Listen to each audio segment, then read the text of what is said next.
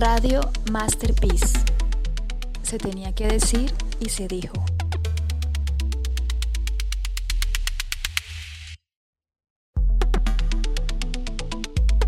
Radio Masterpiece. Se tenía que decir y se dijo.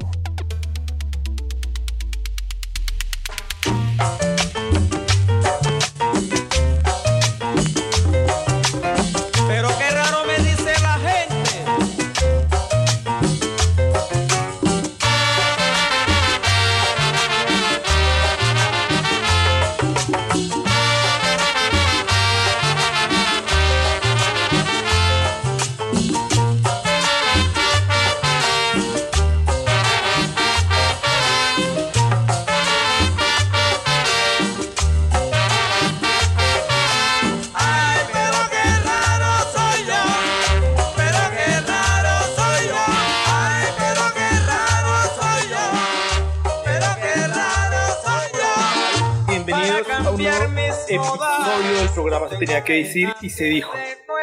PIS, un proyecto en el que se suman Masterpiece México y Masterpiece Colombia para presentar un espacio de debate y encuentro sobre temas actuales en torno a la construcción de paz que tengan relevancia regional. Yo soy Simón Martínez y en la cabina virtual de Radio Masterpiece me acompañan David Rincón, Sophie de Wolf desde la Ciudad de México, Luisa Colonia y Carmen Murillo desde Cali, y nuestros invitados de lujo de hoy que son Gabriela Salazar, Cristian Gómez desde la colonia de Atlampa en la Ciudad de México, y Catherine Urrea Velázquez y Juan Mulford desde Medellín, aquí en Colombia, de donde también estoy yo. Estamos escuchando una selección musical de Aldo Hernández, el sonido Rumbantela, un joven sonidero de la colonia de Atlampa en la Ciudad de México. ¿Cómo están todos? ¿Cómo les ha ido? ¿Cómo va todo? Hola Simón. Hola, Simón, buenas tardes. Ah, bueno, me alegra mucho que estén acá. Estamos felices de estar rodeados de, de gente que nos hace sentir no tan jóvenes, de tanto joven. En el programa de hoy vamos a conversar sobre la juventud precisamente, por eso ustedes son los invitados de honor. El miércoles eh, pasado 12 de agosto celebramos el Día Internacional de la Juventud y en el programa de hoy queremos crear un espacio para dar voz a los jóvenes, con quienes vamos a hablar y con quienes además en Masterpiece colaboramos con proyectos de, prevención de violencia con, jóvenes. Escuchamos frecuentemente decir que los jóvenes causan muchos problemas, que son la causa de la violencia. Sin embargo, en Masterpiece creemos que los jóvenes son un grupo importante para promover la cultura de paz que pueden ser agentes de cambio. Pero ¿qué piensan los jóvenes? ¿Cómo perciben ellos mismos ser jóvenes? Y respecto a la violencia que enfrentamos en México y Colombia, países muy violentos, en el contexto urbano, ¿cómo ven su rol? ¿Cómo podemos nosotros apoyarles? Este es un tema que además llega en un momento muy sensible para nuestro país, para Colombia. El 10 de agosto, dos jóvenes de 2 y 15 años fueron asesinados en Santa Lucía, Nariño. El 11 de agosto, cinco jóvenes más, entre 14 y 15 años, fueron masacrados vilmente en Cali, con tiros de gracia, heridas de arma blanca. El 13 de agosto, en mitad de su sepelio, estalló una granada con 15 heridos de, saldo. Y el sábado, recién, que recién pasó, otros ocho jóvenes fueron asesinados en Samaniego, mientras departían, mientras compartían tiempo.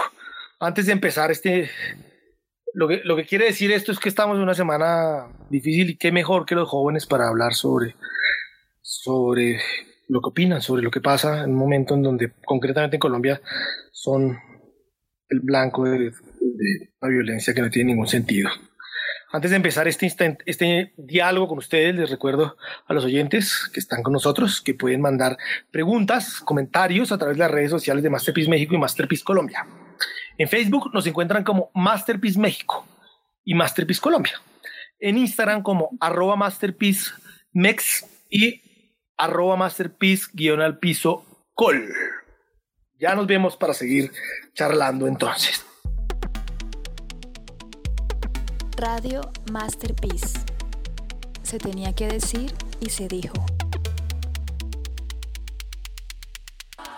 Las Naciones Unidas, sin perjuicio de cualquier otra definición hecha por los Estados miembros, definen a los jóvenes como aquellas personas de entre 15 y 24 años. Esta definición, que surgió en el contexto de los preparativos para el Año Internacional de la Juventud que se llevó a cabo en 1985, fue aprobada por la Asamblea General en su resolución 3628 de 1981. En la actualidad, hay 1.200 millones de jóvenes de 15 a 24 años, el 16% de la población mundial. Para 2030, fecha límite para los Objetivos de Desarrollo Sostenible, se estima que la cantidad de jóvenes habrá aumentado en un 7%, llegando así a casi 1.300 millones.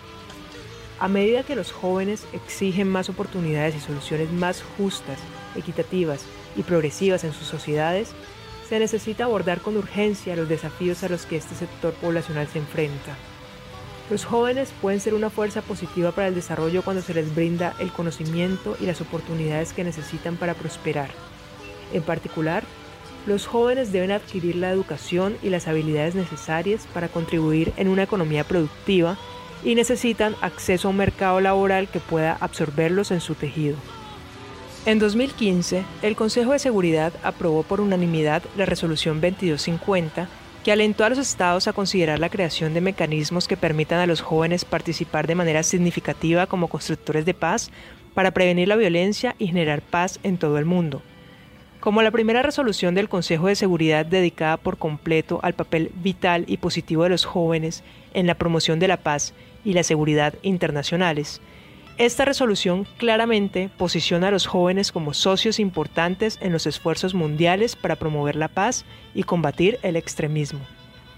En 2018, en la resolución 2419, el Consejo reafirmó la necesidad de implementar plenamente la resolución 2250 y pidió a todos los actores relevantes que consideren formas de aumentar la representación de los jóvenes al negociar y aplicar los acuerdos de paz. Los principales desafíos que enfrenta la juventud en América Latina y el Caribe se centran en los temas de seguridad, equidad y gobernabilidad, aspectos fundamentales para poder avanzar hacia una paz sostenible. Las personas jóvenes que trabajan con la juventud en busca de una sociedad más justa y más próspera son agentes de cambio para sus comunidades. Muchas de ellas pertenecen a sectores vulnerables y a grupos minoritarios, lo que los ha motivado a alzar sus voces para ser parte del cambio que quieren ver. Algunas propuestas de las personas jóvenes contemplan el uso de nuevas tecnologías y el arte para promover una cultura de paz y seguridad en la región. Hay que reconocer muchos espacios e iniciativas que se están moviendo desde las juventudes. Uno de sus grandes logros en la región es haber evitado, mediante el hip hop y otras expresiones artísticas, que muchos jóvenes se unieran a pandillas y actividades delictivas, dándoles una oportunidad de expresarse y convirtiéndose en una herramienta de transformación social. Sin embargo, deben sortear amenazas que incluso llegan a poner en riesgo sus vidas, por lo cual es indispensable que desde los estados y las organizaciones de la sociedad civil se les siga acompañando y apoyando a través de espacios y garantías que les permitan el ejercicio pleno de sus derechos para su desarrollo multidimensional entendiendo que son ellos nuestro futuro.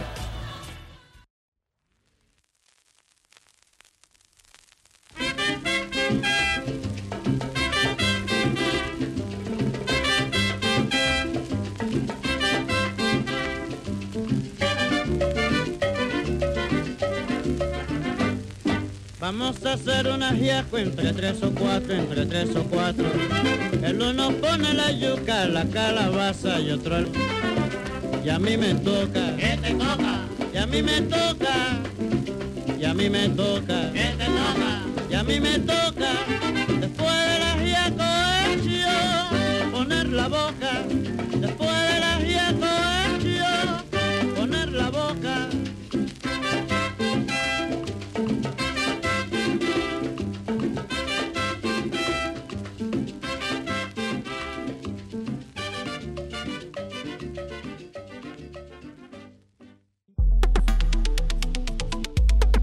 Radio Masterpiece. Se tenía que decir y se dijo. Bueno, como el tema de hoy es sobre juventudes, precisamente nuestros invitados pues, son jóvenes. Vamos a estar hablando y con Salazar, que tiene 17 años eh, y vive desde hace 6 años en la colonia de Atlampa, en la Ciudad de México. Actualmente estudia enfermería y le gusta bailar y la música, la fiesta, la pachanga. Cristian Gómez tiene 24 años, también va a hablar con nosotros, vamos a estar charlando. Ha vivido toda su vida en Trampa, su familia ha vivido generaciones ahí. Eh, actualmente trabaja como repartidor de Rappi y recién comienza una carrera como gamer en Twitch, que antes de empezar el programa le explicó a este veterano que habla qué es, no tenía ni idea qué es eso. y le gusta el fútbol americano, el fútbol soccer, el fútbol de nosotros, latino, pues, y las motos. Caterina Urrea Velázquez, conocida como Cleo, tiene 26 años y desde 19 años vive en el barrio Robledo, en la ciudad de Medellín, en Colombia. Eh, es gestora cultural y trabaja actualmente como coordinadora de la Corporación Social y Cultural Robledo Venga Parchemos. Y por final, y finalmente, perdón, eh, un local, uno de, uno de los nuestros de, de Masterpiece, Juan Mulford es director de Masterpiece Barranquilla, inició en 2015 el proyecto Barrios de Paz y eh, ese proyecto inspiró de alguna manera, no, de alguna manera no, inspiró directamente eh, el Masterpiece, eh, el, a Masterpiece México a hacer el proyecto que están, que están hoy contándonos que están haciendo, que es Master, Barrios de Paz México. Tuvimos mucho interés en, en, en, poder conversar con algunos jóvenes del primer barrio de Paz, del barrio de Paz en Barranquilla, pero fue imposible por temas de conectividad. Entonces, por eso estamos aquí con Juan, que nos va a servir para contarnos un poco esa experiencia. Eh, ¿Cómo inició Barrios de Paz, eh, Juan? ¿Cuáles han sido los resultados? ¿Por qué, ¿Por qué, en tu opinión, es importante colaborar con jóvenes para Masterpiece? Pues, haznos un poquito, un poquito un panorama de dónde salió y todo esto. ¿Qué pasó con Barrios de Paz? Sí, hola. Bienvenido, ¿cómo estás? Gracias, ¿Cómo estás? No, todo bien, todo súper. Eh, bueno, eh, inició muy, muy orgánicamente porque eh, cuando comenzamos Masterpiece en 2014 en Barranquilla, empezamos unas actividades muy desconectadas, ¿cierto? como unas jornadas artísticas. Pero nos dimos cuenta que que con los jóvenes que trabajábamos, con los jóvenes a los que llevábamos estas jornadas artísticas, tenían proyectos de vida, o sea, se, o sea, se, proyectaban haciendo, haciendo lo que, eh, lo que disfrutábamos. Entonces, eh, hay, hay, algunos que, nos, que creo que nos están escuchando ahorita de, del barrio Barlovento, que fue el primer intento de Barrio de Paz, que fueron los que inspiraron esto, eh, que hacían hip hop, ¿cierto? pero ellos, nos dijeron, no, es que nosotros queremos montar una escuela de hip hop. Y entonces se nos vino una bendición y un problema al mismo tiempo. Eh, un problema porque era eh, un reto, ¿cierto? No un problema, un reto. Eh, pero fue una gran bendición porque empezamos a aprender mucho de, de estos jóvenes. Y nada, em, se fue organizando el tema. Eh, primero fueron unas jornadas más continuas, por así decirlo, pero luego a pedido de, pues vimos que tenían un, un, producto, digamos, muy, muy, muy bacano, muy, muy chévere, eh, que, eh, de, de breakdance, ¿cierto? Y de MC y ellos querían organizarse como, como una escuela de baile. Entonces dijimos, bueno, ¿por qué no combinamos las clases de arte con clases de emprendimiento?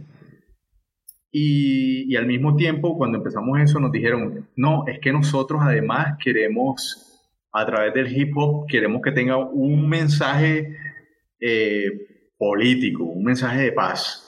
Y entonces Allí empezamos a tener tres escuelas paralelas, una escuela de paz, una escuela de arte y una escuela de emprendimiento.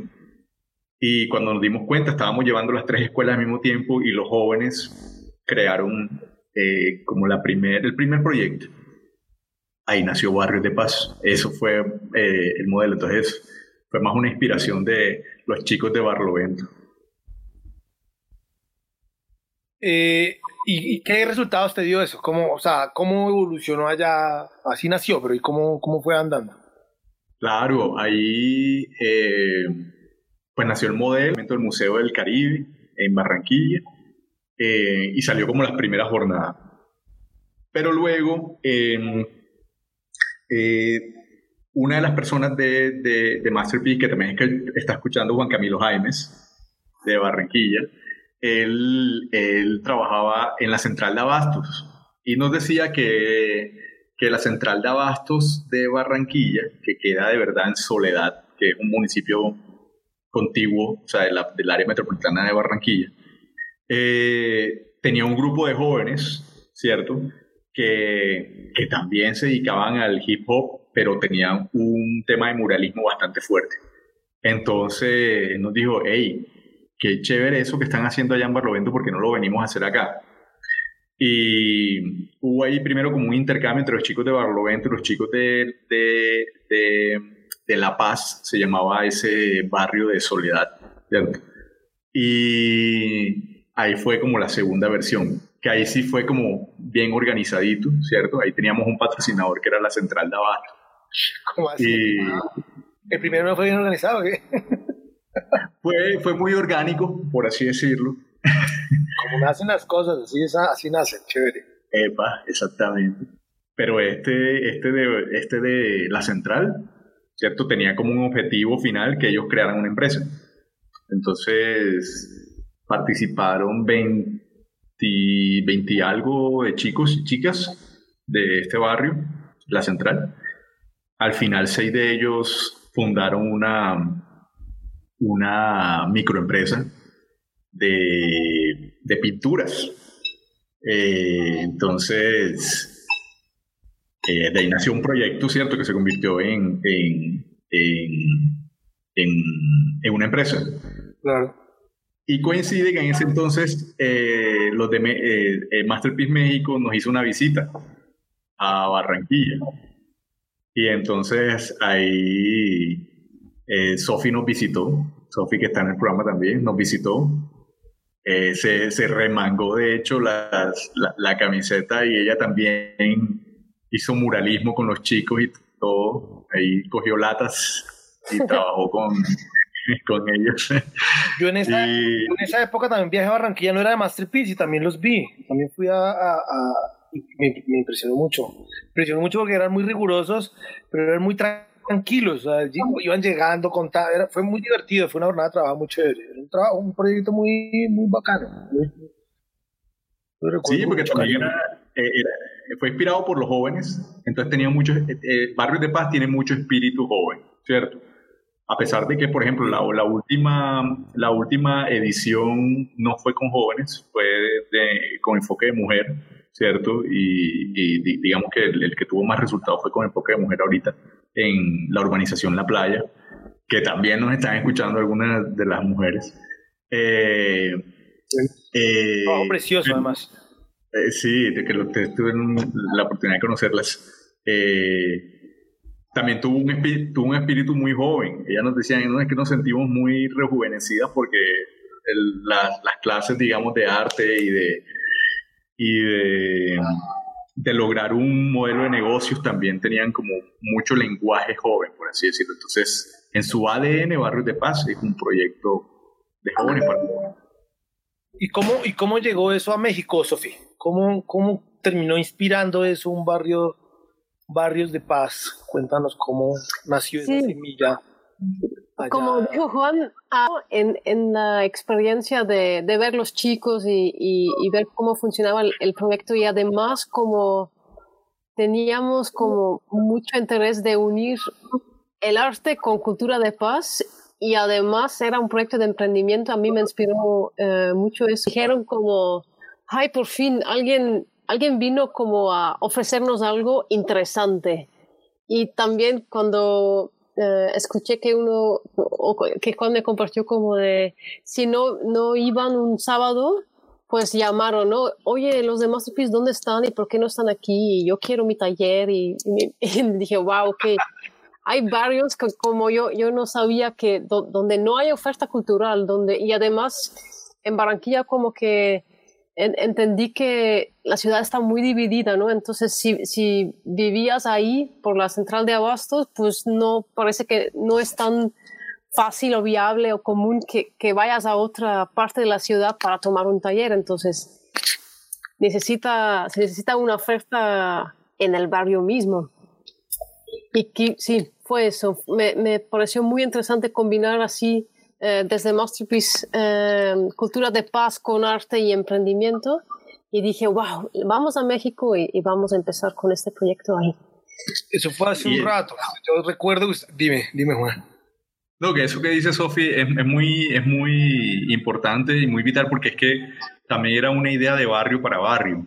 Entonces también, por eso también se llamó Barrios de Paz, porque eh, eh, eh, exactamente, Barranquilla y, muchas ciudades latinoamericanas eh, tienen demasiada desigualdad. Entonces, la oferta cultural no, no, no, llegaba a este, a este barrio. Entonces, tuvo mucho, mucha, mucha identidad de barrio, pero al mismo tiempo producía una empresa que, que, sí, tuvo muchos negocios después en Barranquilla, pero que le servía a su barrio, al barrio La Paz de Soledad, tal cual. Ok, Sofi, ¿y cómo va ahora Barrios de Paz? Esto, yo recuerdo hablar de Barrios de Paz México, ah, con, lo has hecho con mucho trabajo, lo han hecho con David también. Sí. Eh, ¿Cómo, en qué van ahora? Hemos querido siempre hacer el proyecto de una vez, de largo plazo, como de un año o dos años pero es hasta ahora que logramos como un, apoyo eh, grande para, para, poder hacerlo. Entonces, hasta ahora hemos hecho eh, cuatro murales ahí en la colonia de Atlampa y, y, sí pasó, pasaron algunos meses entre cada mural y eran siempre con eh, grupos de, de jóvenes diferentes. Entonces, ahora que tenemos, podemos contar con este apoyo y ya empezamos en julio con la fase del, del diagnóstico participativa y pues ahí están Cristian y Gabriela y estoy como muy contenta y feliz que están en este programa también para que podamos compartir y, pensar juntos de, de, qué se necesita o qué, qué se requiere. podemos ahí hacer una, un cambio, una diferencia o qué podemos ofrecer que sea como interesante para ello. Planeamos como en finales de septiembre, octubre ya empezar con, con los talleres, eh, pues sí, hasta como el año que viene, en abril, mayo.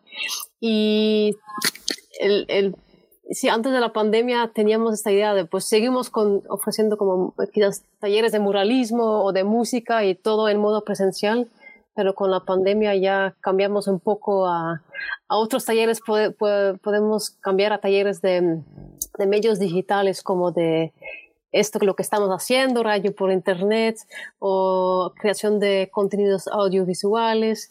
Eh, pero y, vamos en esta fase de diagnóstico y, casi terminamos y ya tenemos muchas ganas de, de empezar.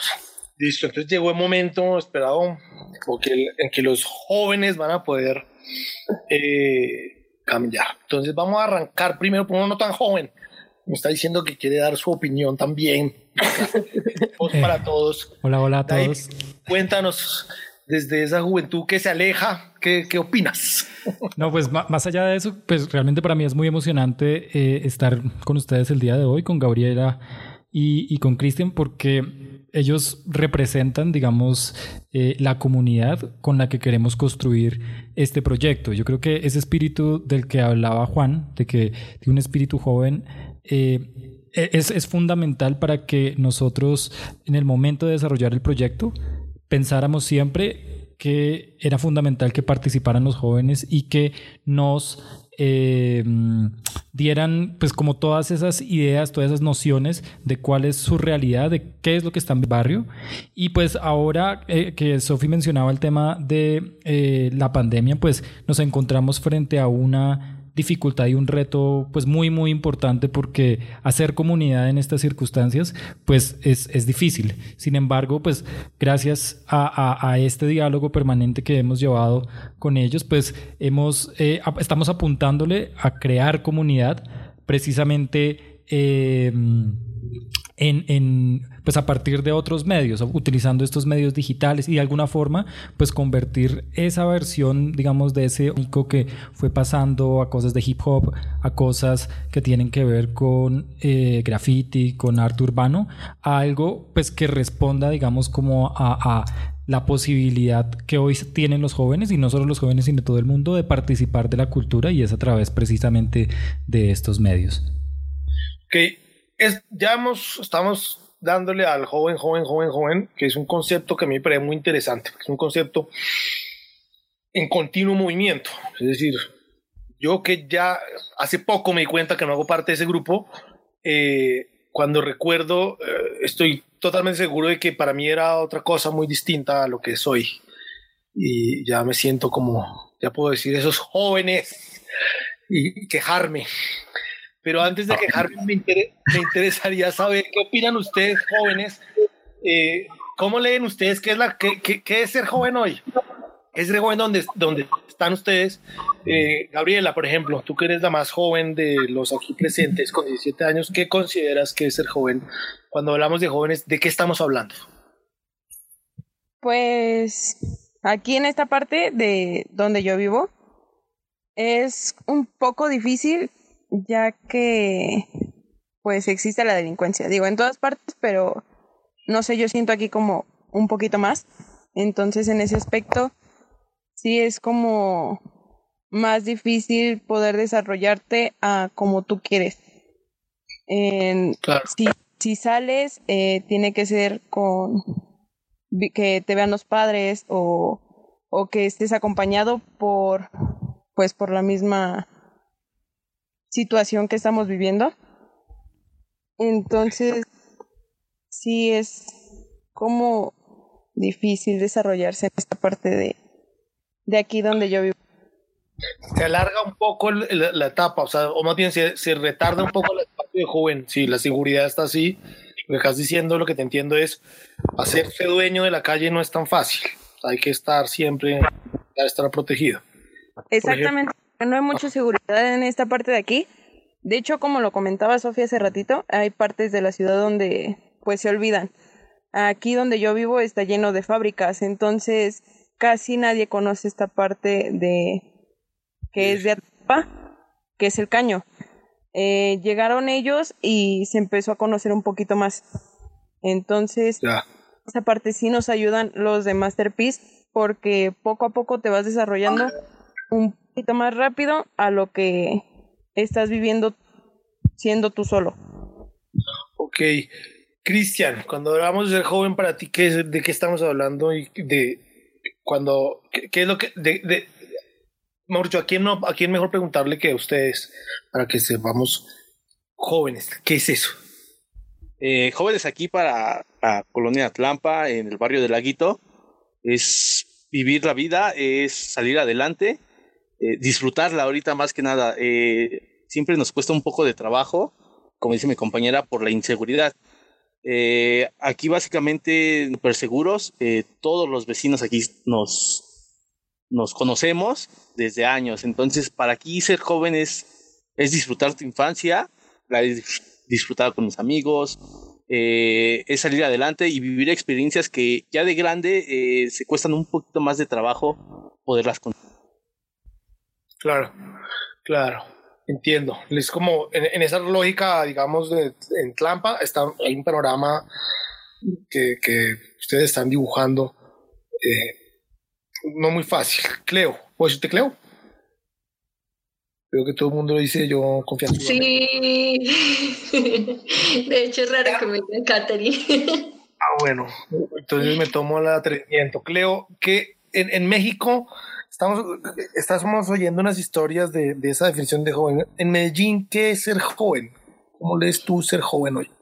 Mm, bueno, yo creo que podríamos hablar como más en pluralidad, ¿cierto? Creo que no hay como una definición única de ser joven, sino que podemos hablar como de muchas formas de entender eh, esto de los jóvenes y las juventudes. Me iría más por las juventudes.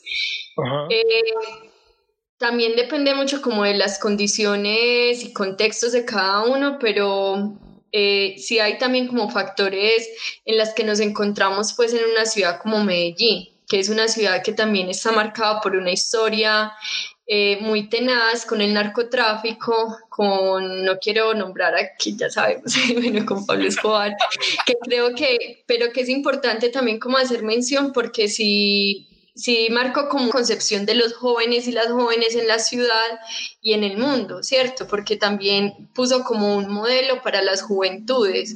Entonces son jóvenes y somos también, también para las mujeres hay como su, pues tiene como su característica, pero en Medellín es muy común ver que los jóvenes... Eh, pues también son como sujetos de reclutamiento, ¿cierto? Son sujetos de reclutamiento por las bandas delincuenciales o por los dos en Colombia. Entonces, eh, ya per se también ser joven en Colombia y ser joven en Medellín representa un riesgo, un riesgo de ser captado, eh, para las mujeres jóvenes es un riesgo también de sufrir muy sexuales, es un riesgo también de que la calle no nos pertenezca, de que no podamos apropiarnos de la calle, por lo que estaba nombrando ahorita Gabriela, porque nos da susto salir, porque la calle representa riesgos, pero paradójicamente también para los y las jóvenes la calle también representa el lugar predilecto de la... Eh, hablamos de parchar, que no es lo mismo que México. Acá parchar es encontrarse, acá parchar es encontrarse entre parceros, parceras, amigos y amigas, a disfrutar, a hacer pues cosas como que a las jóvenes y a los jóvenes nos gustan en últimas. Entonces creo que en medio también como de todo ese contexto, también nace una nueva forma de percibir la juventud en Medellín y en Colombia y son juventudes que también hacemos resistencia, digamos, como a ese contexto y que va muy, no sé si me adelanto, pero que va muy en la vía, digamos, como a la, a la invitación que nos hace este programa de, pensarnos a las juventudes más allá de la problemática, sino como a juventudes que también pues, tenemos propuestas y vivencias también de vida y propuestas de alternativas, digamos, como a toda esta, violencia.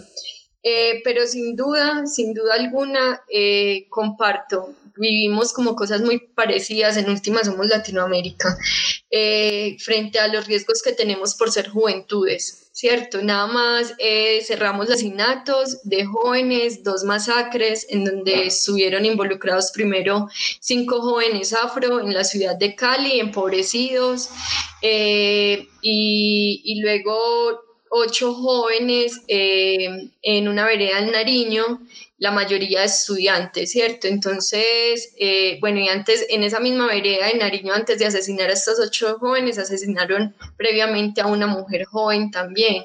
Entonces, eso nos da cuenta precisamente como de lo tenaz que es también este contexto y más durante un gobierno también que está siendo muy nefasto, digamos que pues para nosotros y nosotras. Ya, dígalo.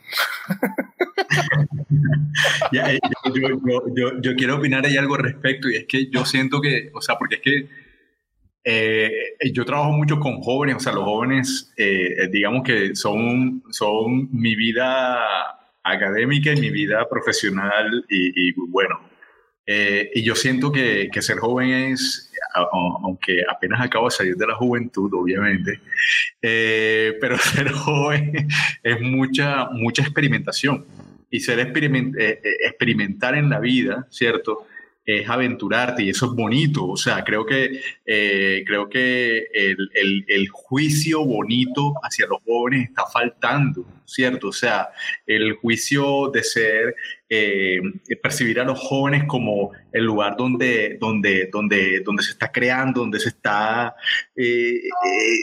ese laboratorio de sociedad, ¿cierto? tenemos que ver más a los jóvenes ya. Y bueno, y, y, también vivir ese, ese, laboratorio también es ser vulnerable y eso es lo que tenemos que, que los tenemos que proteger también, porque es que eh, no son el futuro, son el presente de, de, nuestra sociedad. Pues me parece que además hay una lectura como dentro de lecturas generacionales y esta de hoy es un, de alguna manera una lectura generacional porque estamos hablando de un tema sobre jóvenes directamente.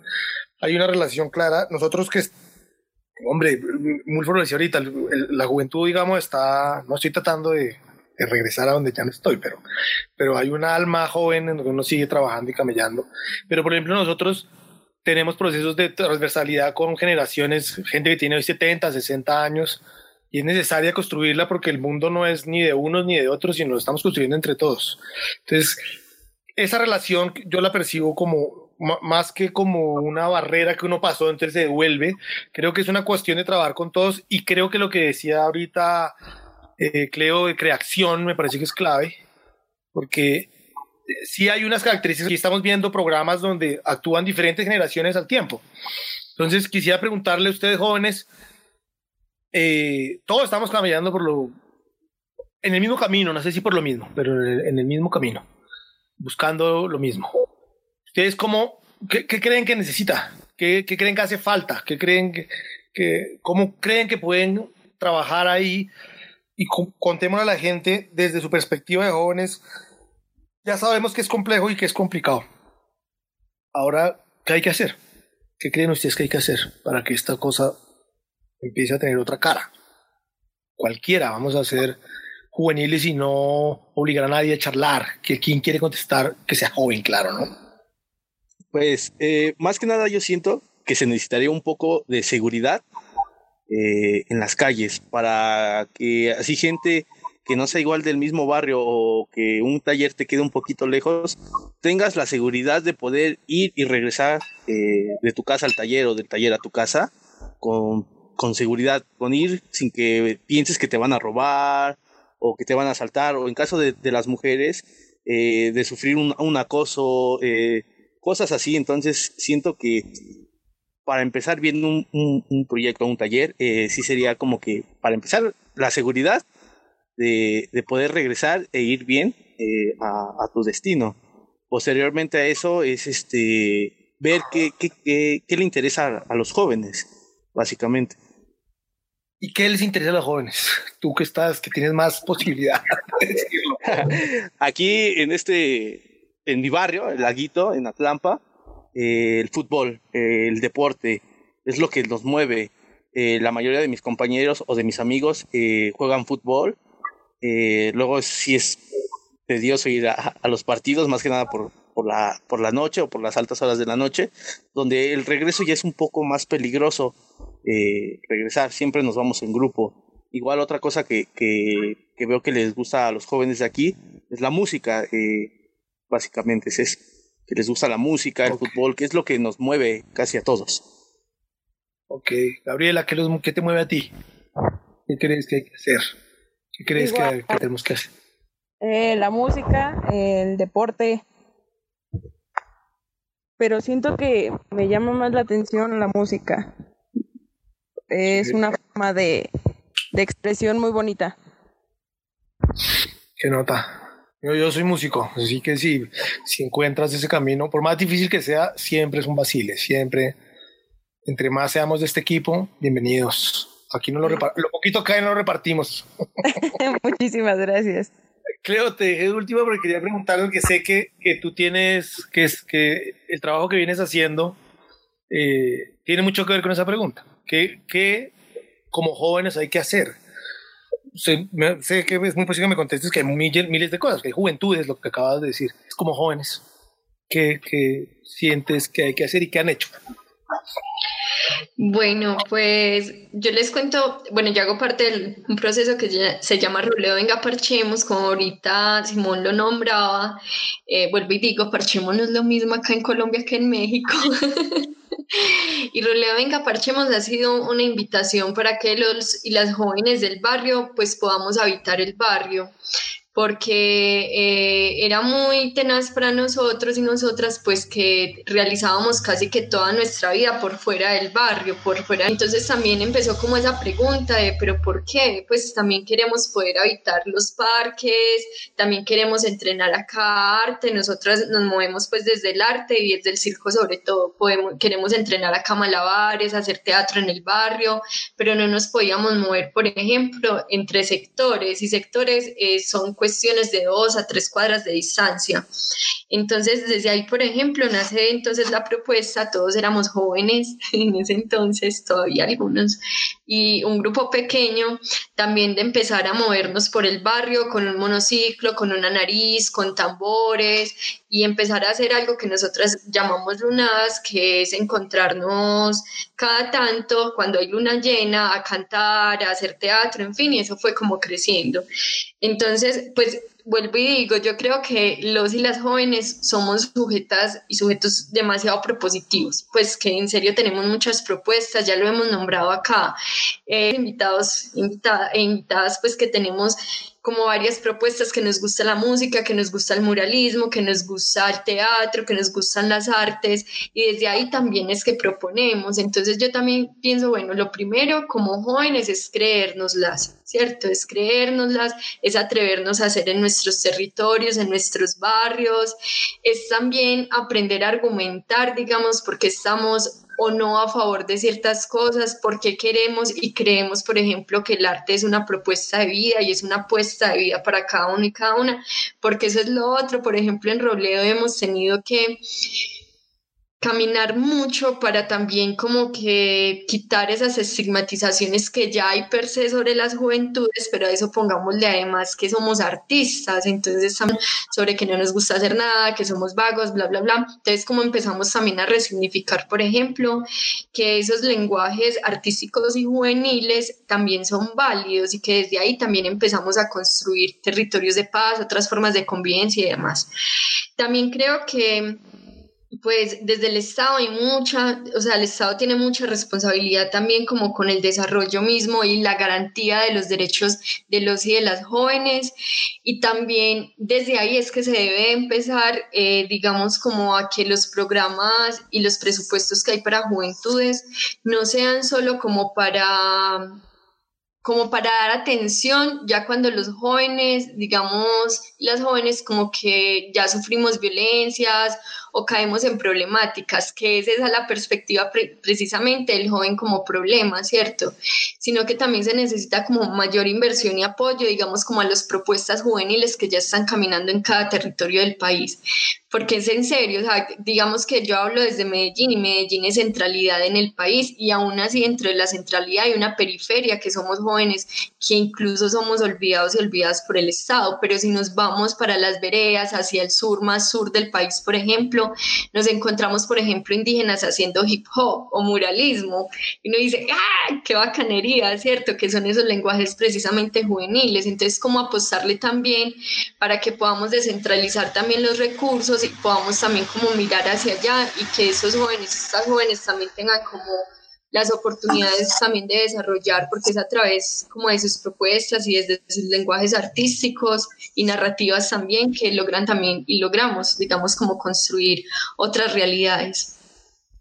Ok, estamos hoy eh, con hablando sobre juventudes. Le cuento eso a la gente que desde la colonia Atlampa y la alcaldía de Cuauhtémoc en México se está juntando a oír este programa que es nuestro y es de ustedes también, claro. Eh, pueden por las redes de Masterpiece eh, hacer preguntas, opinar, decir eh, lo que piensan, lo que, lo que, lo que quieran. ¿Listo? ya en un minuto se las vuelvo y se las doy para que se aclimaten un poco más aquí con la conversación. Y, hay siempre espacio para todos los que están presentes. Sofi, Juan, ¿cómo, o sea, lo que estoy viendo es, son, son jóvenes que tienen claro para dónde van, qué quieren, que además eh, tienen proyectos avanzados, eh, trabajo hecho. Y bueno, pero o sea, arrancar es arrancar, yo creo, ¿no? Entonces, ¿cómo, cómo, cómo se tejen, cómo, están tejiendo, cómo estamos tejiendo esos, esos lazos? Eh, digo, Sofi, Juan, no, no, para que se incluyan en la conversación, pero cualquiera que quiera contestar, ¿qué lazos creen que es importante empezar a tejer? Yo, por ejemplo, un lazo aquí claro, que es Medellín, México. O sea, me llama mucho el trabajo, mucho el trabajo, mucho la atención el trabajo de Chloe y el trabajo que están haciendo eh, Gabriela y Cristian en México. Me impresiona que haya tanta similitud. ¿Qué creen? intercambio, intercambio. Exacto. Yo creo que hay que arrancar así de una, claro, estamos, son juventudes, hay que arrancar, pensar, pero ¿cómo creen ustedes que pueden empezar a generar enlaces eh, primero en sus territorios y después fuera de los territorios? Cualquiera, que quiera contestar. es que, es que, es que, eh, Sofi, si me permites ahí, eh, ahí, pero es que tengo ahí como una idea ahí que después se me va. conectando con lo que decía Cleo, con lo que estás diciendo tú, ahí hay un tema eh, que es que, que es que la juventud es ese, es ese hervidero de ideas, ¿cierto? O sea, entonces, eh, de, de, ahí es que salen los nuevos lenguajes, las nuevas formas. Eh, hablaba yo con, de hecho, eh, hablaba mm, yo con mi familia, ¿cierto? En el chat de la familia, yo empecé a, a hablar con lenguaje joven, pues porque yo, yo, yo, yo, yo me la paso con jóvenes todo, todo, todo, el día, trabajo con jóvenes todo el tiempo. Entonces yo empecé a hablar de, de chiques, ¿cierto? Y de les, y de, o sea, hablar con la E, que es como todo este em, lenguaje incluyente que usan los jóvenes en, en, Medellín, en Colombia, para no hablar de las, los, sino de les, ¿cierto? Ah, entonces, eh, em, en, ese orden de ideas, eh, que había un rechazo por parte, digamos, de, de, mi familia hacia esa forma de hablar, ¿cierto? Pero yo decía, hey, es que están, es que así es que estamos, están hablando los jóvenes, o sea, así es que se habla ahora. Y es una forma no solamente, no es, no solamente de forma, sino también de fondo.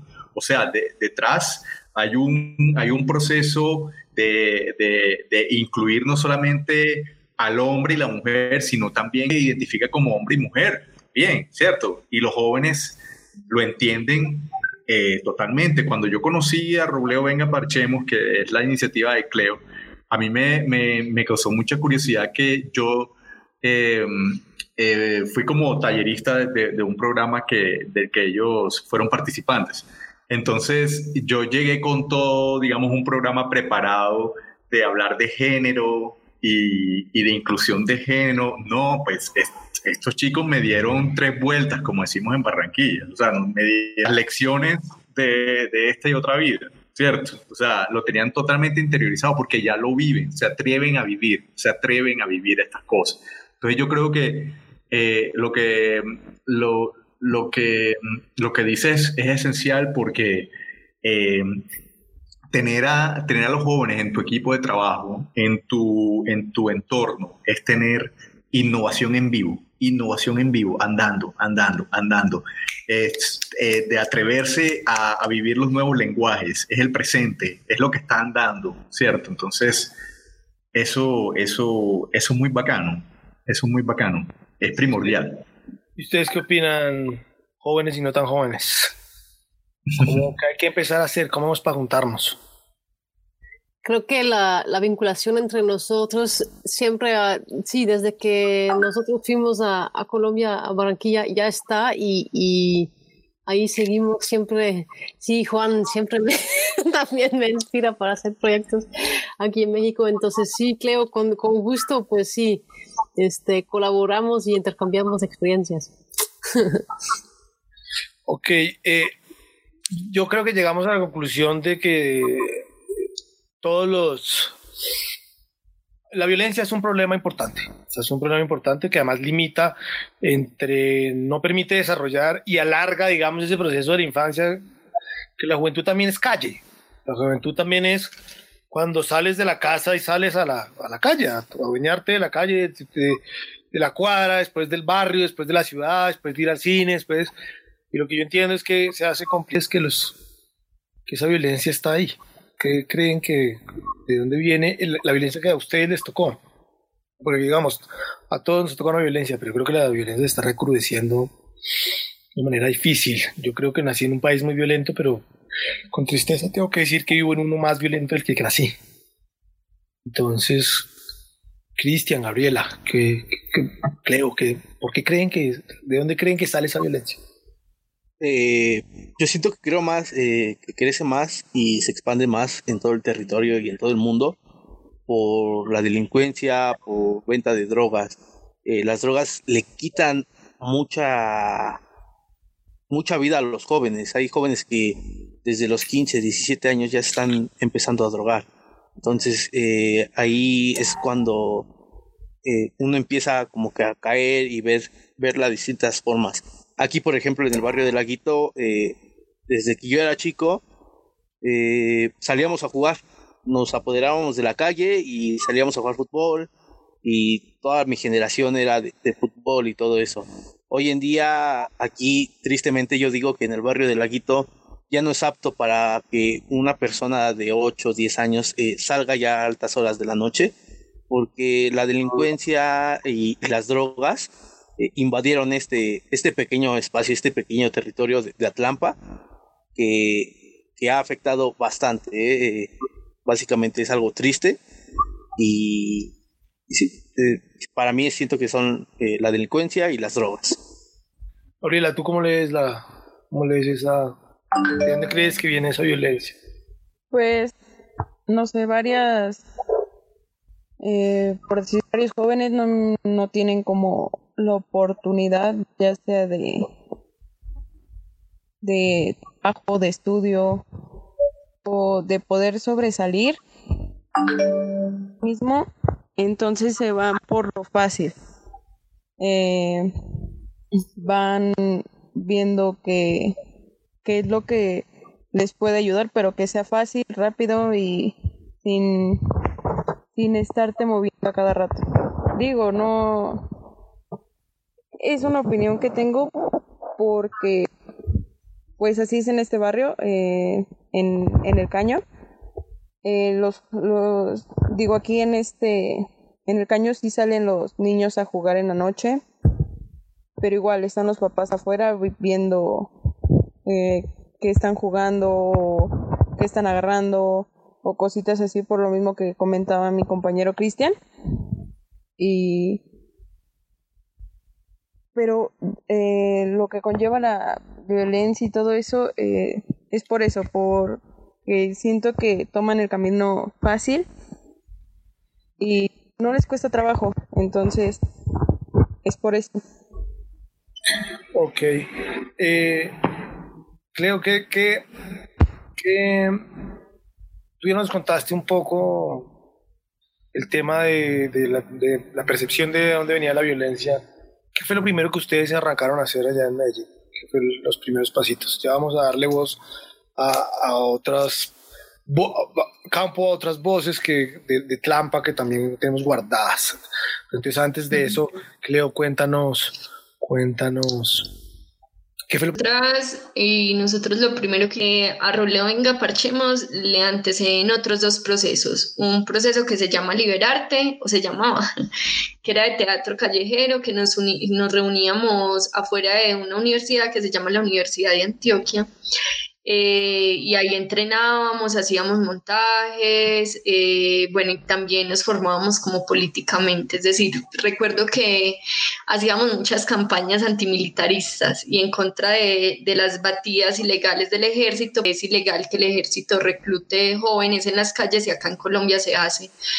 Eh, y otro proceso que ya andaba en otro sector del barrio que se llamaba Antares de Jeve ¿cierto? Entonces fue con gente de Liberarte y de, y de Antares que, que, nos fuimos poniendo como la cita para hacer las lunadas, porque el barrio estaba, como nosotros decimos muy coloquialmente, muy caliente, es decir, muy peligroso por confrontaciones entre combos.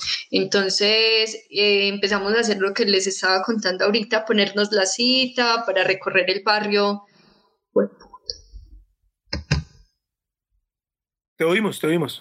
Hola, ay, qué susto, pensé que la había cerrado. bueno, para recorrer el barrio. Eh... Te dimos fue, una cara complicada. Dimos, grave. bueno, para recorrer el barrio como con arte y también como desde otro lenguaje, porque realmente nos daba mucho miedo caminar el barrio, ¿cierto? Como jóvenes, como cualquier persona, pues nos daba mucho miedo. Entonces el arte nos ayudó como a eso, ¿cierto? Frente a de dónde viene, yo sí quiero hablar un poquito de dónde viene. Creo que es también como una pregunta para 20 tesis de maestrías y doctorados, porque eh, la violencia pues en Colombia y en Latinoamérica es muy compleja. De hecho, podríamos hablar que nosotros nunca hemos sido territorios libres de violencias, pero es real que se, que se han configurado unas formas de violencia y unas estructuras de violencia armada y también simbólica, porque además como que lo simbólico acá tiene mucho, mucho grado. Es decir, nosotras, por ejemplo, en el barrio decimos, no, después de cierta hora no pasamos por la cañada. Y puede que no nos pase nada en la cañada, pero la cañada ya para nosotras representa un riesgo porque ahí es donde han llevado gente a matar, porque es donde han violado nenas y demás. Entonces también es muy complejo, pero hay estructuras que hacen, por ejemplo, o sea, uno se pone a pensar por qué a los jóvenes y a las jóvenes les llega drogas a las instituciones educativas. ¿Y qué sucede cuando una institución educativa no es un entorno protector para los, para los jóvenes y las jóvenes? Pero además, ¿qué pasa ahí con las autoridades? Entonces uno empieza como a, pues, a, desmarañar y se da cuenta también que es un Estado que es ausente, que cuando está, entra es por medio del castigo o por medio de lo militar, pero además también es en muchas, en muchas ocasiones es un Estado que también es cómplice, digamos, como de todas estas cosas, ¿cierto? Eh, es muy teso lo que ahorita decía Simón, pues yo tengo 26 años, yo nací en el 94, cuando yo nací pues en Medellín estaba, estaba una época de mucha violencia, pero que ya se estaba calmando, ¿cierto? Con la época de Pablo Escobar, pero yo fui creciendo también y sobre todo en el tiempo que estuve en la universidad, en un momento en que el país, aún con mucha violencia y con estructuras violentas y, y de mucho conflicto, pues podíamos hablar de hacer memoria ¿cierto? De, de, estar saliendo de un momento muy difícil del país con todo el discurso de seguridad democrática, con además que estaban saliendo a la luz los casos de falsos positivos, que fue algo que se instauró acá para hacer pasar por guerrilleros a jóvenes como nosotros y nosotras, que éramos jóvenes, simplemente jóvenes, del peligro de ser jóvenes y pues volver en este momento a un país en donde nos están hablando nada más cuando estábamos acá en este programa nos llega nuevamente una noticia de una comunidad indígena en Nariño,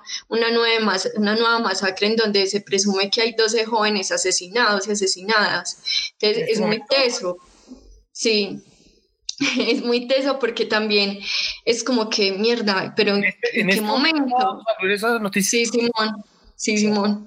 Entonces es como que, pero ¿en qué momento? Pero se supone que estamos en un país que le estaba caminando a la paz, ¿cierto? Pero se supone que podíamos hablar de, de, de territorios de paz, pero se supone que también es importante que las jóvenes estamos haciendo procesos de paz, que los territorios se están construyendo de otra manera. Entonces, sí le rompe a uno el corazón y lo desanima un poco sentir que hay poderes y hay fuerzas como mayores que nosotras, que no, grave. Pues bueno, yo voy a dar espacio ahorita para, una sección de...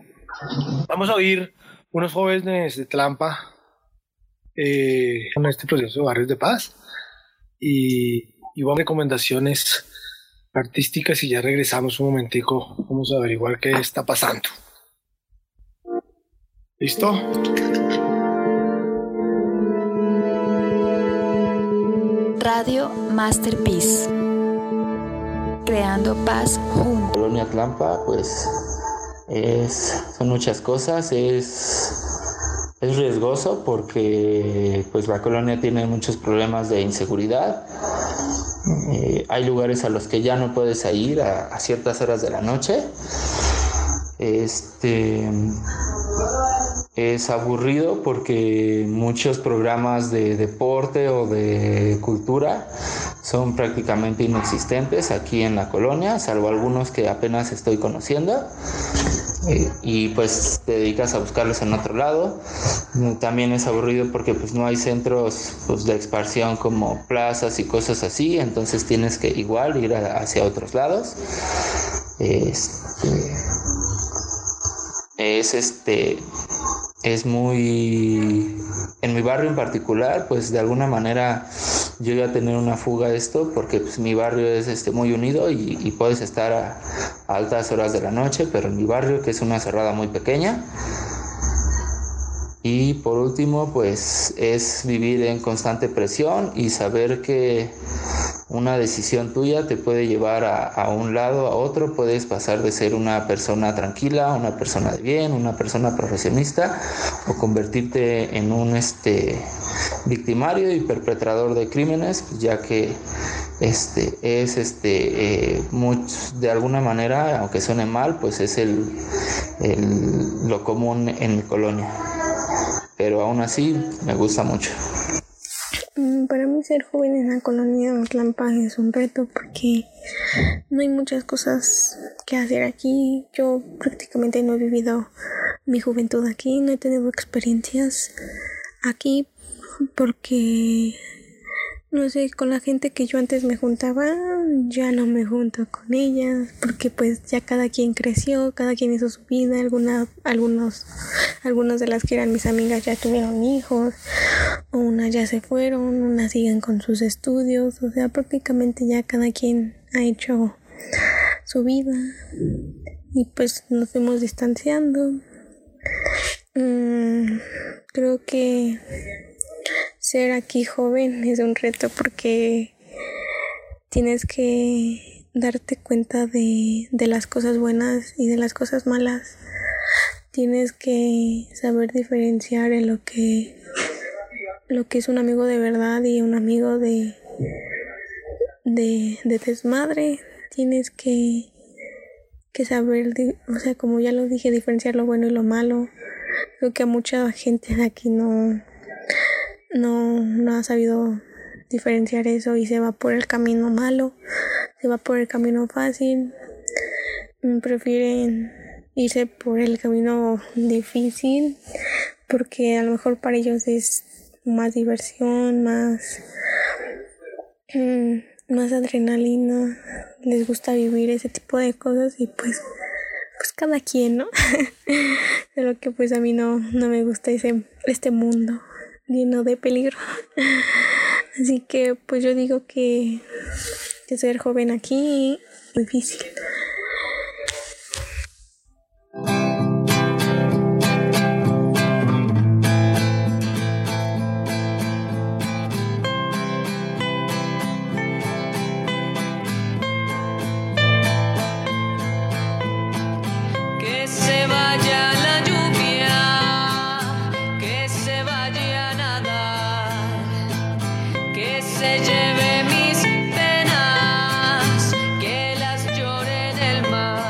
La sección para leer y para ver, queremos recomendar la película Virus Tropical, basada en la novela gráfica del mismo nombre de la artista visual colombo-ecuatoriana Power Paola.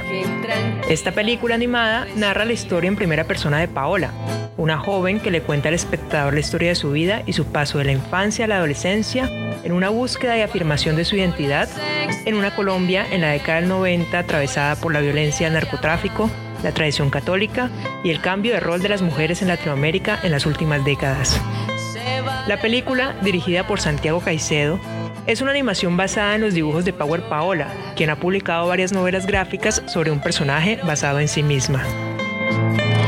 Con los ojos secos, ¿quién puede?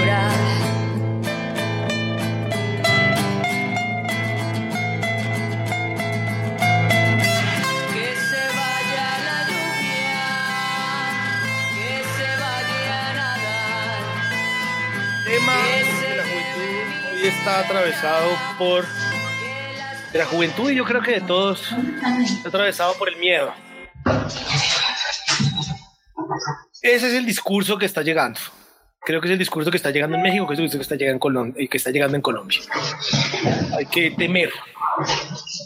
Y creo que lo que estamos oyendo hoy son historias. Pese al miedo, porque el miedo también es un factor de impulso eh, está trabajando y haciendo cosas importantes por su territorio, por el territorio regional, por nuestro territorio, por lo que es de todos. Y esto hay que celebrarlo, hay que apoyarlo y hay que juntarnos. Eh, hay gente que tiene 70 años y lleva luchando desde que en los 80 yo era niño y ellos eran jóvenes. Entonces esa experiencia hay que traerla y juntarla. Estamos nosotros, nuestra segunda generación, un poco regular, pero ya hay un despertar importante y están ustedes que vienen con ese calor y con ese... Entonces yo creo que ante la noticia nefasta y terrible de la muerte que vuelve a tocarnos en Colombia y que seguramente hay alguna, algún contacto, tienen este momento, anda recorriendo seguramente también en algún momento en el espacio México. El tema es trabajar, juntarnos. Cleo, hace tres años estabas en, estabas en, México, precisamente. cuéntanos cómo esa línea, esa conexión que vamos a empezar a construir ahora, se empezó a construir hace tres años. ¿Qué, qué pasó en México? ¿Qué viste en México?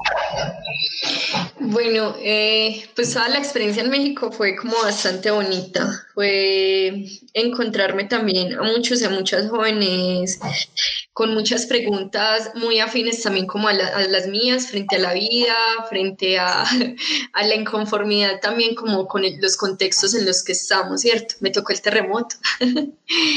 eh, Allá hice mi práctica, yo fui de intercambio universitario e hice mi práctica en el Faro de Tláhuac, que es una fábrica de artes y oficios, porque pues estaba buscando como algo que fuera muy en la vida, Robledo, venga, parchemos, como siempre buscando retroalimentar, ¿cierto? Entonces para mí fue muy importante, primero, darme cuenta en la ciudad, en el espacio público, ¿cierto? Porque vuelvo y digo, estoy de acuerdo que para los y las jóvenes, pues el espacio público es un escenario de preferencia en donde queremos desarrollar mucha parte de nuestras vidas, ¿cierto? Y debe ser unidades artísticas y también para que nos dejen pues hacer como también lo que nuestra mente vaya creando ahí. Entonces, a mí me pareció muy bacano y yo decía, qué nota que en Colombia, por ejemplo, tuviéramos experiencias como los faros. Eh, no recuerdo también no recuerdo si esta sería parte de un faro, pero me acuerdo mucho que había un lugar gigante en donde entrenaban circo y era así también como en la calle, enmayado, y tenían ahí telas colgadas y los jóvenes iban pues como allá a entrenar. Entonces, eso, esa experiencia en concreto me parece muy bacana porque es darle lugar también en medio de la ciudad que es tan grande, que tiene tantas cosas, pues también como al desarrollo también juvenil desde el arte y la cultura. Entonces, eso como súper bacano. Lo segundo es darme cuenta que aunque vivimos de forma muy diferente, como también como los contextos de violencia, ¿cierto? Eh, pues también está como presente y vemos como cosas muy comunes acá mismo las escuchamos, a que nos genera como la percepción de inseguridad, claro, el consumo de sustancias psicoactivas, por ejemplo, y eso es muy eso porque uno se da cuenta, pues, como de, los de las relaciones también que hay con mi territorio colombiano y con el territorio mexicano también como en esas problemáticas. Pero entonces vuelvo e insisto, también lo bacano es como encontrarse en también esas visiones de mundo como de, las, de los jóvenes, pues, con los que uno se encuentra. Algo que a mí me, me, impresionó también mucho fue que sí percibí como un mayor grado de inseguridad para las mujeres jóvenes. ¿Cierto? Entonces, eh, pues para las mujeres en general, pero sobre todo para las niñas y las jóvenes. Y de ahí como que también cogí más arraigo al feminismo, como decir, venga, parece, pues sí, a los jóvenes y a las jóvenes tenemos muchas problemáticas en común en esto que es Latinoamérica, pero con las mujeres jóvenes también hay como particularidades que nos están afectando. Eh, entonces, de ahí también es que veo como la importancia de eso que les decía ahorita, bueno, ¿qué hacer? Es muy importante también esto de los intercambios de experiencia para darse cuenta que uno no vive en un mundo aislado, para darse cuenta que lo que yo como mujer joven vivo en mi territorio, otras mujeres jóvenes también lo están viviendo en sus territorios, pero que hay experiencias que también han nacido de ahí también de, de resistencia para reivindicar, en fin, porque también creo que esa es la fuerza que tenemos como los y las jóvenes y es que no, no damos como nada por sentado, no nos resignamos fácilmente, ¿cierto? Sino que estamos ahí con la pregunta constantemente del por qué, pero el cómo y entonces qué vamos a hacer, ¿cierto? Como que esas inquietudes son muy bacanas y es bacano también pues que esas inquietudes no las copten por otros lados. sino que también puedan estar como también como ahí en alianzas, digamos, como esas propuestas culturales. Además, porque eh, en Robledo Venga Parchemos, por ejemplo, lo decimos, y es la importancia de crear nuevos referentes juveniles para los niños, las niñas y también para los y las jóvenes, que los pelados y las peladas salir del colegio, aparte de quizás ir a meterse todo el día, estar en internet o algo que está pasando acá en Medellín es que ahora con la pandemia las redes de explotación sexual, por ejemplo, se activaron con las webcam, por ejemplo. Entonces hay muchas chicas menores de edad que se desaparecen y resultan que estaban, eran eh, pues siendo explotadas sexualmente por medio de esta modalidad. O que cuando salgan del colegio el único panorama que tengan no es el pelado que está en la esquina, el que expende, el que anda en la moto, el carrito, ¿cierto? Sino que también puedan decir, ve, yo en estos días vi que ahí debajo del puente estaban entrenando telas, vamos a ir a hacerle. O ve, yo vi que en estos días estaban haciendo malabares, vamos a ir a ver. O ve, yo, ve, yo vi en estos días que estaban montando tabla o que estaban tocando guitarra, estaban leyendo, en fin.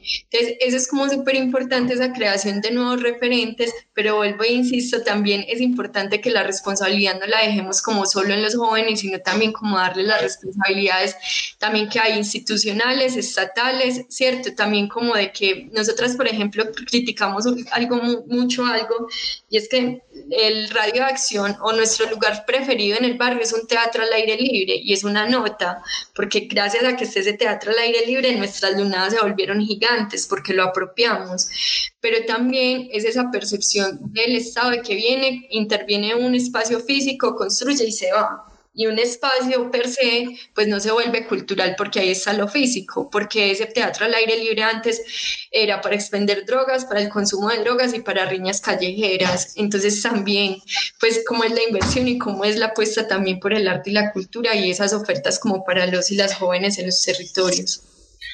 Una amiga, una amiga de la casa aquí, la, la terrorista del sabor, está, que es colombiano, me estaba contando que vivió el, el terremoto allá y que ese día, además de que tuvo un miedo terrible, también se hizo más mexicana, que lo que empezó a pasar fue que eh, en medio de los golpes, tomándose algo, pensando que lo que había sucedido era un, remesón de su casa, empezó a ver cómo llegaba la gente y llegaba la gente y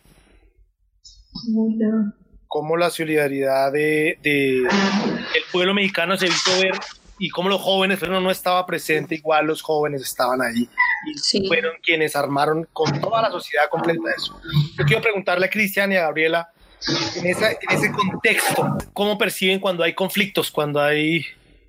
¿Qué, qué, herramientas de esa identidad mexicana tan prestada al, a la solidaridad y a estar y a hacer y crear juntos? Son como herramientas que ustedes sienten como jóvenes que tienen que tienen en, en en México, en sus, sus territorios. Por ejemplo, si hay, un, si hay un conflicto, ¿cuáles creen que son las mejores maneras de solucionarlo desde esa identidad? Cristian, por ejemplo. Pues aquí, a cuestión de lo del terremoto de hace tres años, eh, fue muy difícil, eh, más que nada porque se paralizó toda la ciudad, mucho tráfico.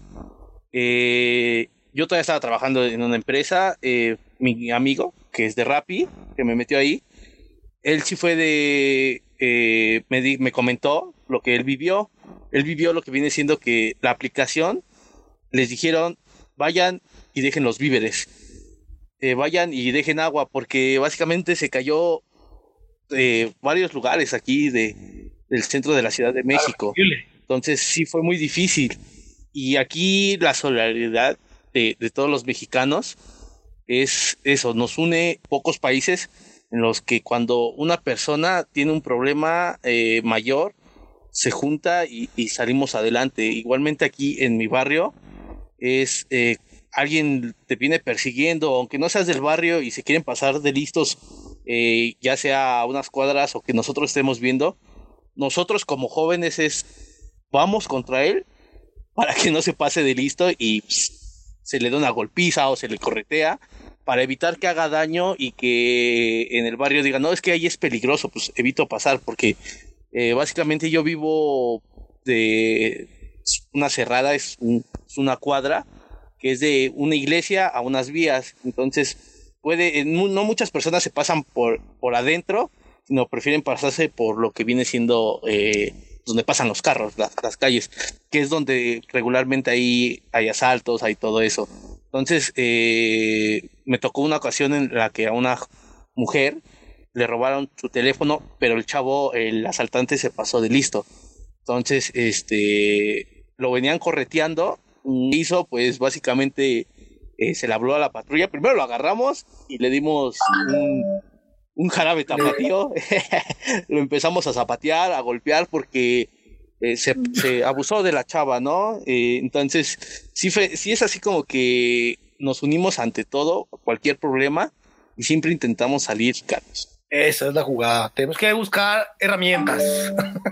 Es correcto, herramientas. Saber, herramientas. en qué momento no me refiero a una llave inglesa, me, refiero, me refiero a herramientas de construcción de relación, pero ahí yo rescato de la historia, rescato de la historia eh, la relación de territorio, es decir, ese es, ese es nuestro, nuestro territorio y aquí nuestro territorio también es la gente.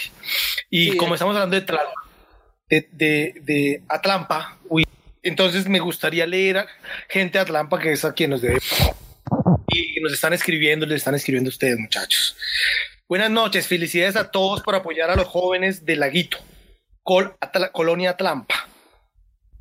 Y de, Col- y de Colombia, ya que son la esperanza del mundo. Sigan así, gracias. Olga Mojica. Olga, un abrazo enorme de parte de todos los que estamos participando aquí. Gracias por esas palabras. Si alguien quiere agradecerle a Olga, el que hágalo. Y Muchas gracias, Olga. esa es la jugada. Y tenemos buena noche a todos, en especial a todos los jóvenes de Atlampa el- y el laguito, siempre presente. Soy Miguel Sánchez, muchas gracias. Muy buena charla para nuestros jóvenes del laguito y Atlampa. Le pueden decir saludes a María del Carmen Ledesma. Claro, María del Carmen, saludes desde acá. Estaba más. Y, saludes a Oscar, lo apoyamos, Laguito, y todos nuestros jóvenes en Atlampa. Porfis, Nelly Lugo. Pues, Miguel, ahí están tus saludos. Muchas gracias por participar con nosotros. Eh, Gabriela, tú eres eh, estudiante de enfermería. Una, una carrera, una profesión entregada al servicio, entregada a muchos sacrificios por, por la gente y la salud en general tiene ese- esa característica. Cuéntanos un poco desde esa solidaridad y desde ese mundo desde donde eh, mexicano del que estábamos hablando tanto como Cristian, eh, ¿cómo percibes esa solidaridad, ese espacio? ¿Qué hay que hacer? ¿Qué, que si hay un conflicto, ¿qué crees que hacia dónde hay que ir? Pues aquí en el caño eh, los vecinos son muy solidarios. Eh, hubo una ocasión en la que una pareja se estaba peleando y los vecinos eh, fueron y de, se metieron, separaron a la pareja, eh, empezaron a llamaron a la policía para que dieran apoyo y pues varios le empezaron a ofrecer la ayuda a la, tanto a la chava como al chavo para que pues no pasaran nada. En el caso de, en mi caso, eh, que estudio enfermería, varios vecinos me, me han apoyado y me han dicho que, que es muy buena profesión, que realmente es bueno que los jóvenes queramos apoyar a los a los grandes, a los chicos, o sea, a todo el mundo en general. Eh, que que, es bueno que vernos a nosotros los jóvenes esa visión y ese entusiasmo de poder sobresalir, eh, de poder querer superarnos a sí mismos y no sé, es aquí en México se, se suscitó en varias partes eh, con lo del terremoto que dio Cristian. Eh, las personas salían a ayudar, eh, daban víveres, sin que intentaban ayudar Sí, claro. para que se pudieran levantar poco a poco. Igual eh, aquí en el caño surgió una, en una ocasión, una explosión al lado de nosotros. eh, hay una alcoholera, una alcoholera y explotó. Entonces los vecinos eh, nos salimos y veías a los vecinos apoyándose en el caso de que vieran si les podían ofrecer eh, comida o ropa o, o cómo ayudarlos en el aspecto de recuperar las cosas que se, que se habían perdido a causa de la explosión. Entonces, aquí en México sí es muy bonito eso de la solidaridad eh, en todos los aspectos. Bueno, pues esa es una herramienta. Cristian tenía otras, pero me suenan un poco más estas. siento que siento que están en un pero yo entiendo, entiendo. Sí, la, la- impotencia y, y que las condiciones no cambien y las cosas sigan muchas veces generan otras cosas. Sí. Creo que lo que dice Gabriela nos, nos nos muestra un poco de esa fuerza, porque es que la solidaridad, bueno, creo que está diciendo la solidaridad es la ternura de los, los pueblos, pero yo creo que la solidaridad y la ternura y el amor son precisamente la fuerza. En un mundo donde el más fuerte y el más, el que más grande, el, que más, el el que más armas tenga es, es el que manda, amar es un sinónimo de fuerza. Ser solidario es un sinónimo de fuerza. Y eh, ahí tenemos que seguir camellando y trabajando. Cleo, yo ah, quisiera preguntarte, eh, Cristian y Gabriela están ya enrutados en un proceso eh, con Masterpiece, eh, haciendo cosas, empezando a hacer cosas muy interesantes. por mi experiencia sé que seguramente van a llegar, van a pasar cosas muy buenas, van a pasar cosas muy, muy, útiles para la, para la comunidad. Y además me encanta oír a la comunidad que creo que les está diciendo con sus mensajes que los están esperando. están diciendo como que estamos como comunidad, ustedes son jóvenes, fuerza. Estamos esperando que llegue el momento en que, que, van a poner ustedes por el, por el barrio y creo que ya empezaron. Creo que me gustaría que a crear una, un puente de comunicación. ¿Qué puedes contarle a, Gabriela y a, a Cristian ¿Cómo pueden empezar, además de trabajo con, con Masterpiece, ¿qué, qué, son los primeros elementos para empezar a armar esta ternura de los pueblos en el barrio? Bueno, nosotras, o yo, yo digo que a mí Roble Venga Parchemos me ha ayudado a reconciliarme con mi barrio, porque a mí no me gustaba el barrio, no me gustaba estar ahí, no me gustaban las personas, no tenía casi amigos, casi amigas. Entonces yo creo que lo primero es empezar a sentirse como una persona propia del territorio, ¿cierto? Eh, y pensar que así como una está inconforme en, en, el territorio, en el barrio, con lo que pasa, hay muchas cabezas y muchas personas y muchos jóvenes que están también inconformes, ¿cierto? Y que están también esperando a ser convocados o que ya se están convocando y nosotras y nosotros no lo sabemos. Entonces, lo primero creo que es eso, sentirse parte de sentirse movido para hacer, movidos y movidas para hacer en el barrio e, ir identificando cuáles son las formas que nos gustan, ¿cierto? Ya dijimos, ahí la música nos encanta, o nos encanta el teatro, nos encanta el baile, o nos encanta cantar, pues empezar a creérnoslas. Ahora tenemos muchas herramientas también como por medio de la virtualidad, donde podemos también ir investigando, contactando y demás. Y a eso hoy también me lleva a pensar en algo más que creo que a Roleo Venga Parchemos nos ayudó mucho y fue también juntarnos con otros y con otras. Pues vuelvo y digo, no creer que somos islitas aisladas, sino que pensar que como hay más cabecitas inquietas en el barrio, también en la ciudad hay muchos procesos que ya están caminando y que nos pueden servir de referente y nos pueden ayudar como para empezar a hacer, ¿cierto? Eh, dejar también la pena de hacer en el barrio e ir también con mañita. Con mañita es como pasito a pasito, como con mañita. es como ser muy cuidadosos y muy cuidadosas ustedes mismas, porque eh, sin duda alguna, como generar propuestas que reivindiquen otras formas de vivir en el barrio, nos puede poner también en riesgo a nosotras y a nuestras familias, porque todos y todas habitamos ahí, ¿cierto?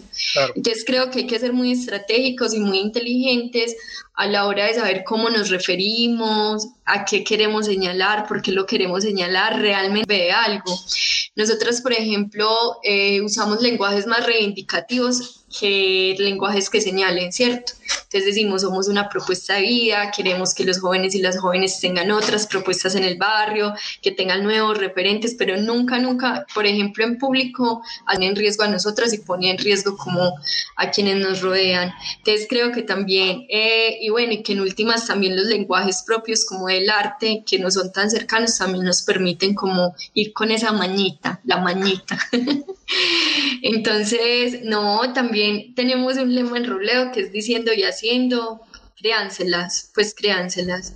Que hay, yo aprendí a hacer un tejido, que nota poder enseñarle a los niños y a las niñas a hacer el tejido, créanselas, convoquen. Les pueden llegar cinco niños como le pueden llegar diez, ¿cierto? Y los materiales, vemos cómo nos las vamos a gestionar. Ustedes en este momento, por ejemplo, tienen un aliado increíble que es Masterpiece, ¿cierto? Y, creo que a Masterpiece también les van a proponer. Entonces, eh, pues créanse también todas las ideas que les van llegando y gestionenlo. La gestión es posible, puede ser dura, pero es posible. Igual todo empieza también desde un tamaño micro, con los vecinos, con las vecinas, con los primitos, con las primitas, y ahí va cogiendo fuerza a medida que otros y otras jóvenes las van referenciando y dicen, ay, qué nota, yo quiero estar con ellos, con ellas. A nosotras nos pasa mucho, en este momento hay dos chicas que son, ellas nos, pues ya hacen parte del grupo Base Roleo, venga, parchemos, ellas nos dicen, ay, cuando nosotros éramos más pequeñas los veíamos a ustedes y decíamos queremos ser parte de ustedes y ya son del grupo base, son una parte esencial de Roleo, venga, parchemos, que sí es muy importante y una veces cree como que es difícil, que somos pocos, pero realmente hay mucha gente alrededor como pendiente de lo que hacemos y que se anima también por lo que uno hace. Bueno, pues ya oyeron, a Trampa les espera. Y bueno, y hablando de Trampa, la música que hemos oído hoy, oído y disfrutado hoy, es una selección, eh, música seleccionada por Aldo Hernández de Atlanta. Así que eh, voy a dejarlos ahora con la sección, una sección eh, de, llena de sonidos, de música, de alegría. Aquí suena, que es la sección que lleva adelante David. Y ya nos vemos en muy en breve para despedirnos y, cerrar esta conversación tan sabrosa que ha demostrado que a pesar del, del miedo de lo que pase, se puede trabajar. Se tiene que trabajar y hay que hacerlo. Así que, David, aquí suena.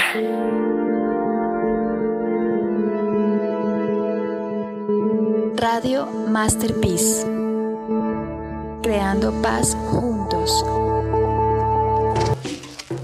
Agárrate de la brocha, tronco loco. Que te coge severa. Upa, upa.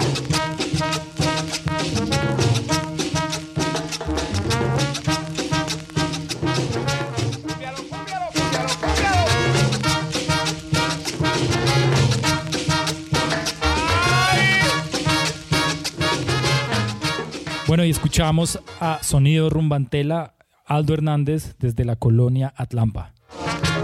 La pachanga, qué rica es. Muy bonita y también la samba. Bossa nova y el twist también. Pero el ritmo de cumbia no tiene comparación. Porque la cumbia se baila al Mandándole un saludo a todos los que nos escuchan, a Iván desde Ecatepec, que se conecta. Iván, estás haciendo un gran trabajo con Barrios de Paz. Y aprovechamos para invitar a todos aquellos que no conocen el proyecto, que se unan, que miren la página, Facebook, en Instagram, Masterpiece México. Pueden seguir eh, el trasfondo del proyecto. Eh, estamos acá eh, celebrando a la juventud con este gran talento de Atlampa.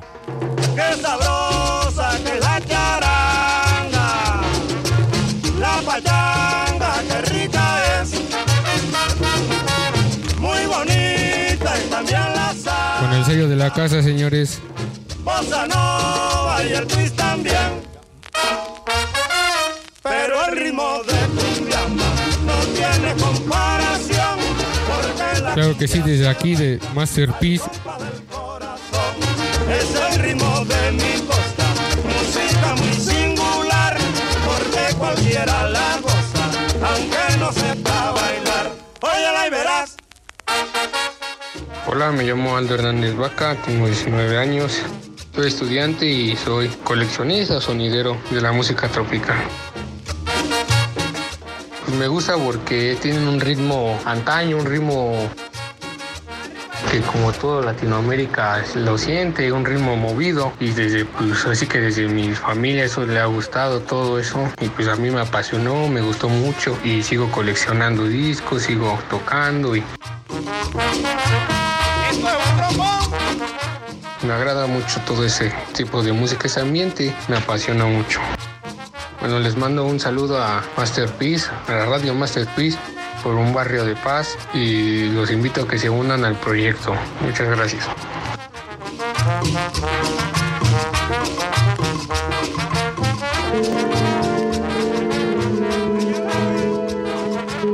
Radio Masterpiece. Creando paz juntos.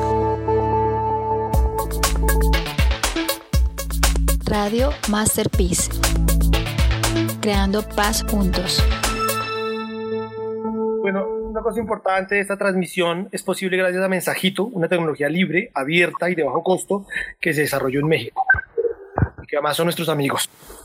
Pues puedes escucharnos todos los martes a las 7 de la noche por Radio Masterpiece y escribirnos al- en Facebook e Instagram en Masterpiece México y Masterpiece Colombia. En realidad estamos un martes sí, un martes no. Entonces nos vemos eh, no este que viene, sino el siguiente martes. Muchas gracias por acompañarnos Se tenía que decir y se dijo.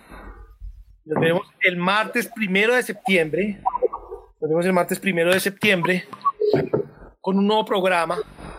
eh, en otra edición de este nuestro programa y vamos a hablar sobre cómo el empoderamiento de la mujer empieza desde casa. Entonces, los esperamos en ese momento, pero no quiero que terminemos de despedirnos sin saludar a toda la gente de Atlanta que que nos está oyendo eh, y que y que está con nosotros aquí también. El hecho de que estén aquí sus mensajes estén acá significa que están con nosotros y esperamos entonces estar con ustedes pronto y mucho más. No me quiero ir sin darle voz a esta gente maravillosa con la que estamos charlando, con esta cantidad de juventud y de ejemplos. Entonces, chicos, se acaba el programa. ¿Qué tienen para decirle a la gente que nos oye? Pues de mi parte, por escucharnos y por apoyarnos a todos. Muchas gracias y también a ustedes. Bueno, con todo el gusto. A ustedes por estar aquí y por merecerse todo el apoyo por su trabajo. ¿Quién más quiere, muchachos? Aquí, aquí, aquí en el lago la, la vamos a romper y vamos a, a llegar a toda la comunidad eh, de Atlampa. Eh, no importa dónde, dónde quede, cualquier rincón, eh, vamos a llegar a tocarlos a todos y para adelante, para arriba, a romperla. Eso, a romper. Cleo, dinos algo. No, pues muchas gracias por la invitación. Eh, muy charlos, escucharlas. Eh, amo México, espero por allá estar y poder visitarlos. En serio, mantengo soñando con que vuelva a México. bueno, y Aquí también es como... Eh, gracias. Como pues la invitación también como a los y las jóvenes que estamos acá y que nos están escuchando es a que seamos muy atrevidas y muy atrevidos, que nos atrevamos a, a decir lo que sentimos, a pensarnos las formas en que las decimos, porque también es importante pensarnos esto de la cultura de la no violencia, eh, y también mucho, mucho a tratar de comprender un poquito, porque, insisto, uno trata de comprender todo y se vuelve loca, se deprime, no logra, ¿cierto? Pero sí tratar de comprender como un poquito porque estamos inmersas como en un contexto en el que estamos y también qué podemos hacer con eso, porque es importante conocer no solo para saber, sino también para accionar. Entonces, muy rico poder escucharlos y escucharlas, saber que somos muchos y muchas jóvenes que nos estamos moviendo por ahí y ojalá pueda visitarlos pronto, que esta pandemia ya se acabe. Yo también tengo un pasaje esperando. Y a, y a mi, am- y a mi amigo y al amigo de todos, Iván eh, Centeno, que está en, en, en, en, México también haciendo parte de Masterpiece Ay, México. sí, Iván, un saludo. Iván también. Ah, bueno, amigo de todos, vea. Eh, el, hombre, el hombre más popular del programa. Solo lo digo porque me criticas. Bien, bien. Y, y, y, y ahora es parte de Masterpiece México, ahora es parte de Masterpiece Colombia, es el hombre más Masterpiece que hay. Así que te mando un abrazo enorme, Iván. Todos te mandamos un abrazo, por lo visto. Bueno, jóvenes. Ahora listo, no tan jóvenes, despídanse de la gente. No tan jóvenes. Gente de alma. Oh, muchas, muchas, muchas, muchas gracias, a, a- a- sobre todo a los jóvenes, a Gabriela, a Cristian, a Cleo. Eh, y, y nada, que no, se, que no se acabe la buena vibra de todos ustedes eh, y de todo lo que van a empezar ahora. De verdad que más que, por ahí dicen eh, que valga la pena, no, que valga el placer de ser joven, que es muy, muy, muy rico. Igual de mi parte, muchas gracias. Estoy muy emocionada de, de verlos todos juntos y siempre con, con mexicana y Colombia, todos queremos estar en México, en Colombia. Bailar cumbia. Bueno, gracias, gracias a todos los que nos escucharon, a toda la gente de, de, de, Atlampa, a Conchita y a todos, y pues a ustedes. Realmente también estoy muy emocionado de iniciar este proyecto y pues porque también quiero que este, este programa y este proyecto de la radio pues también eh, sea de ustedes. Pues Gaby y Cristian, eh, la invitación es que puedan ser parte eh, y, integral de este proyecto. Gracias a todos, Simón, Catherine, Juanca, Luisa, eh, Sofi. Y, Abrazos a la gente, nos vemos el primero. Se les quiere. todos. Radio Masterpiece. Creando paz juntos.